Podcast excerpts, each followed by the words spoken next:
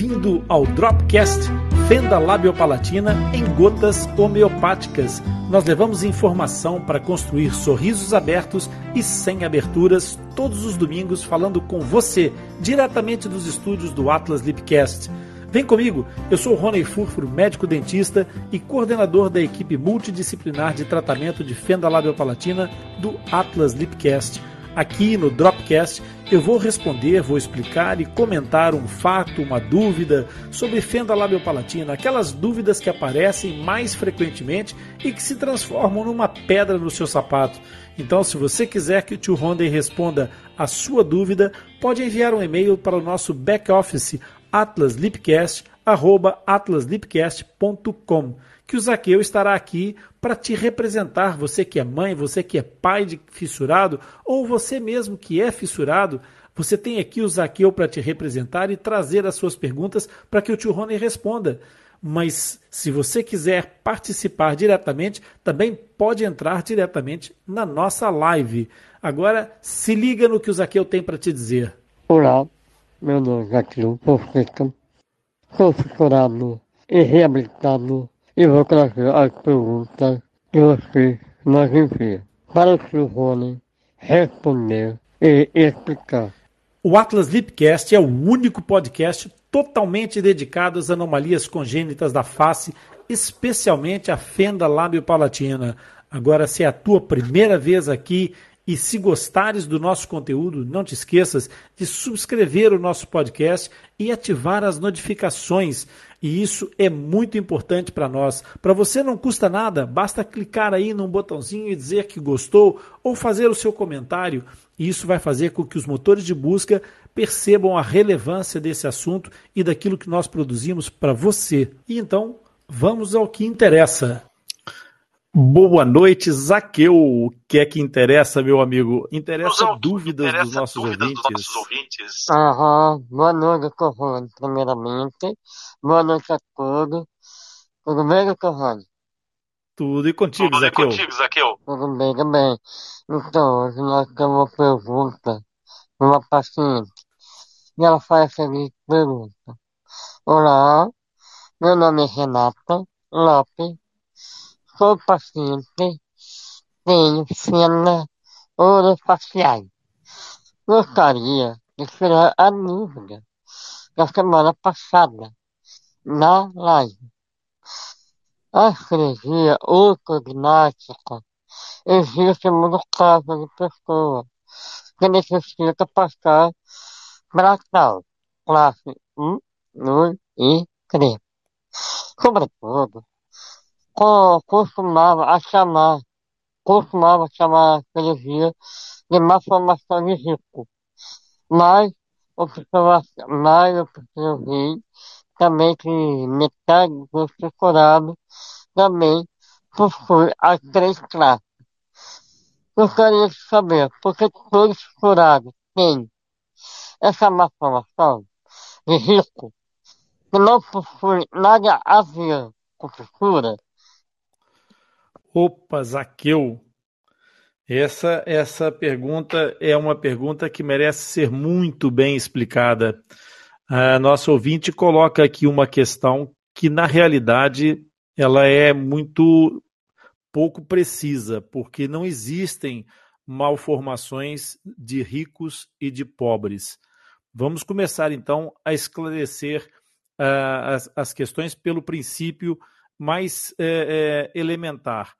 Malformação congênita é uma, é uma situação que ocorre intraútero, por isso é que é congênita, ou seja, é de nascimento.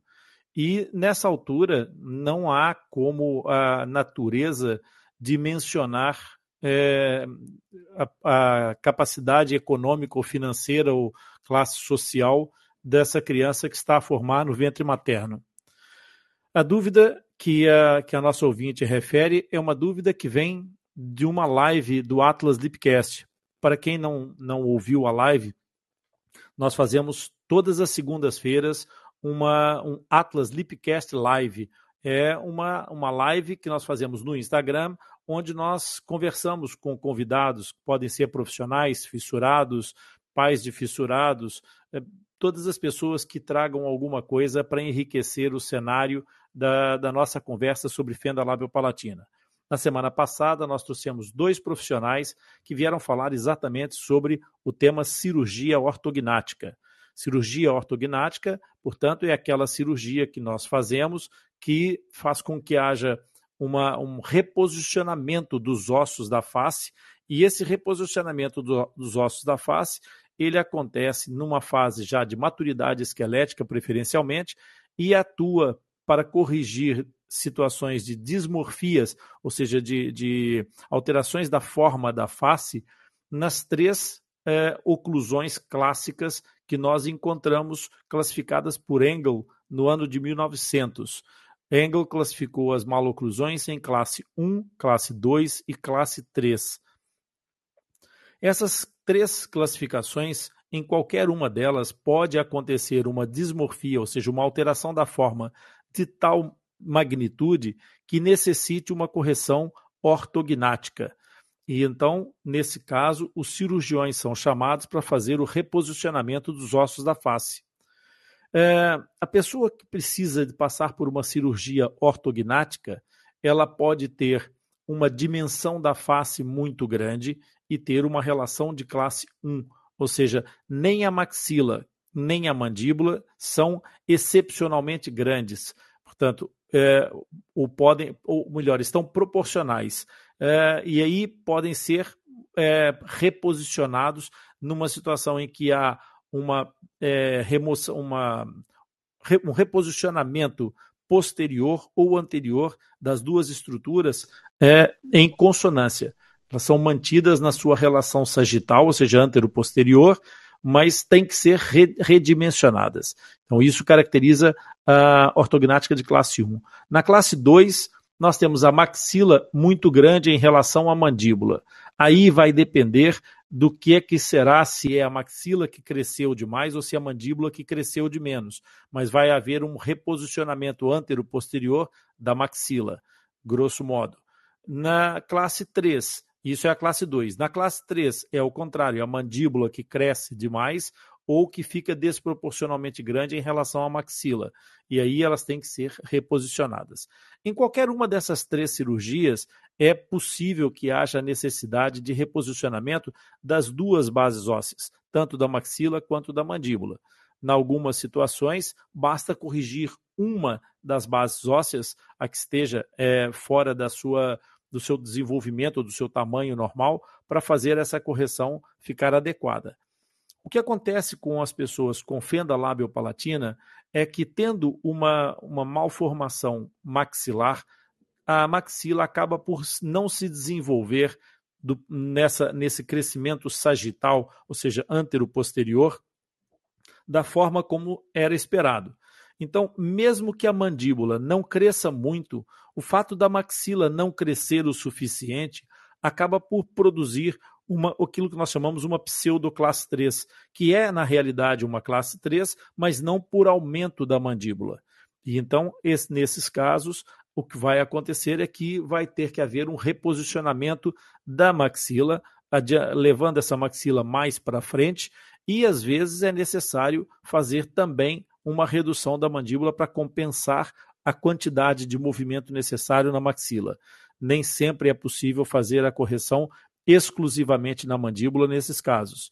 Portanto, quando a, a, a nossa ouvinte diz que esta é uma, uma malformação de rico, talvez ela esteja referindo o fato de que essas intervenções podem ter, é, pela sua complexidade e exigência técnica, uma, uma cotação de mercado muito, muito complexa, muito mais cara porque é, o número de pessoas envolvidas num bloco operatório para uma cirurgia dessa magnitude é necessariamente grande. E então é uma cirurgia que normalmente fica cara. Mas ela é também realizada pela de forma é, é, é, sem, sem custos adicionais, sem custos para o, o, usuário, para o beneficiário, quando ela é feita pelos serviços nacionais de saúde, pelo serviço público de saúde. No, em Portugal, Serviço Nacional de Saúde, no Brasil, Serviço Único de Saúde, tanto o SUS quanto o SNS é, promovem essas intervenções obviamente adaptando a situação de uma lista de espera, de uma classificação de necessidades, etc., que às vezes não atendem à, à, expectativa e à ansiedade do paciente fissurado ou não que precise dessa intervenção. Mas, de fato, é uma cirurgia que, para ser suportada economicamente a nível privado, a nível particular, acaba por ter um, um nível de custos muito alto. E o que acontece é que a nossa a, a ouvinte percebeu que, de fato, é, muitos fissurados acabam por ter essas, essa necessidade desse tipo de intervenção e nas três situações que podem acontecer, de fato, o fissurado pode acabar por ter uma situação de uma cirurgia ortognática por uma pseudo classe 3 ou por uma classe 3 efetivamente. E, em alguns casos, derivado às fendas bilaterais, que podem haver uma, uma, uma mandíbula muito grande é, uma, uma maxila muito avançada, uma pré-maxila que ficou muito derivada fora da, da, da linha da, do perfil facial, é, haver necessidade de fazer o reposicionamento cirúrgico ortognático dessas arcadas. Portanto, é possível sim que os fissurados acabem por ter essa, esse tipo de problema. Quando a, a, a nossa ouvinte classifica a malformação da, que leva a uma, um problema ortognático, a uma discrepância óssea que leva à cirurgia ortognática, como mal, malformação de rico, e compara com o fato de que não percebe por que, que os fissurados, que supostamente pelo raciocínio dela não são ricos, também é, acabam por sofrer essas intervenções, é preciso nós termos a noção de que é, essa situação tem a ver com uma observação empírica que as pessoas às vezes fazem e que pode não corresponder necessariamente à verdade.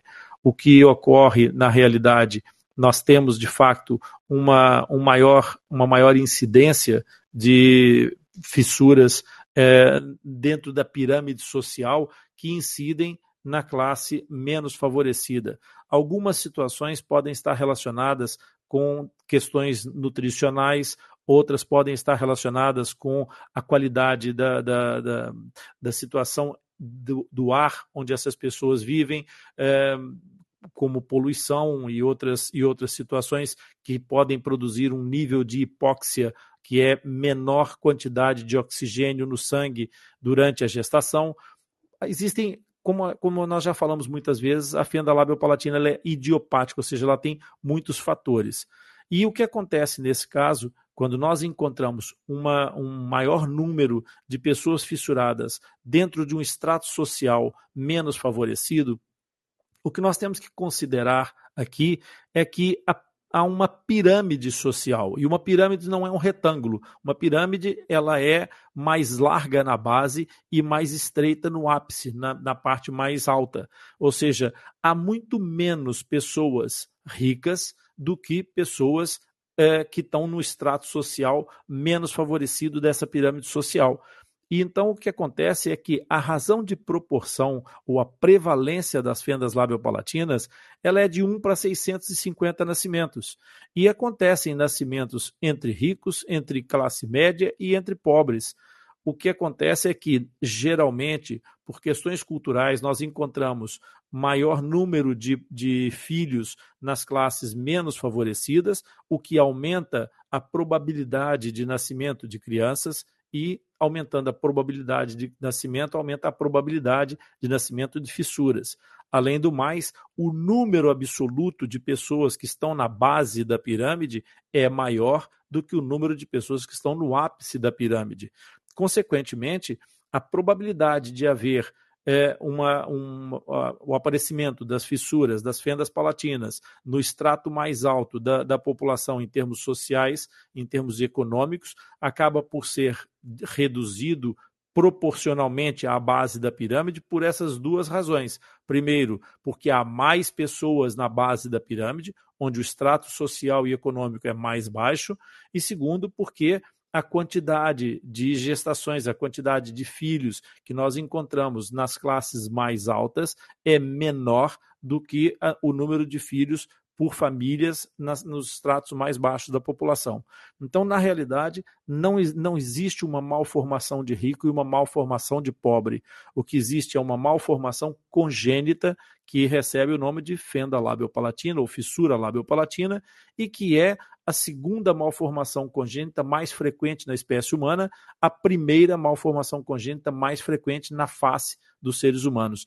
Isso independentemente dos estratos sociais. A proporção desse nascimento é estimada numa média é, é de 1 para 650 nascimentos entre é, os, o, o, a, a, população brasileira e também acontece a mesma coisa na, na, população portuguesa. Essa prevalência modifica de acordo com a, a região do planeta onde as pessoas é, é nascem, porque há características é, específicas e nós temos outras diferenças é, de prevalência que vão ser é, maiores em determinados pontos do globo e men menos incidentes em determinado, em outras faixas, em outras regiões do globo terrestre. Por isso, não vamos classificar a fissura labiopalatina como uma doença de pobre, nem a malformação da, da dismorfia da face que leva à cirurgia ortognática como uma malformação de rico. Isso não existe, é um mito. Vamos já deixar esclarecido que, para todos nós, a malformação congênita pode bater à nossa porta em qualquer momento, em qualquer gestação. A possibilidade existe, a probabilidade varia de acordo com muitos outros. E assim ultrapassamos mais uma etapa. Eu quero te agradecer pela sua participação e companhia. E se você aprendeu alguma coisa hoje ou se esclareceu alguma dúvida, curte e compartilhe esse episódio com algum amigo, um familiar. Eu tenho certeza que eles vão gostar e aproveitar. Você vai deixá-los também com um sorriso aberto e sem aberturas compartilhando e enviando as suas dúvidas para o nosso podcast nos ajuda a divulgar a informação sobre fenda labiopalatina e nos motiva a continuar criando conteúdo alinhado com as suas expectativas. Não se esqueça que todos os episódios do Dropcast ficam disponíveis no replay do Atlas Lipcast, que está no Castbox por uma semana e depois vão para o Atlas Lipcast o nosso podcast disponível em todos os agregadores de podcast. Assim, você poderá acessar e ouvir sempre que quiser. Os links dos nossos canais estão disponíveis na descrição desse episódio. Até o próximo encontro.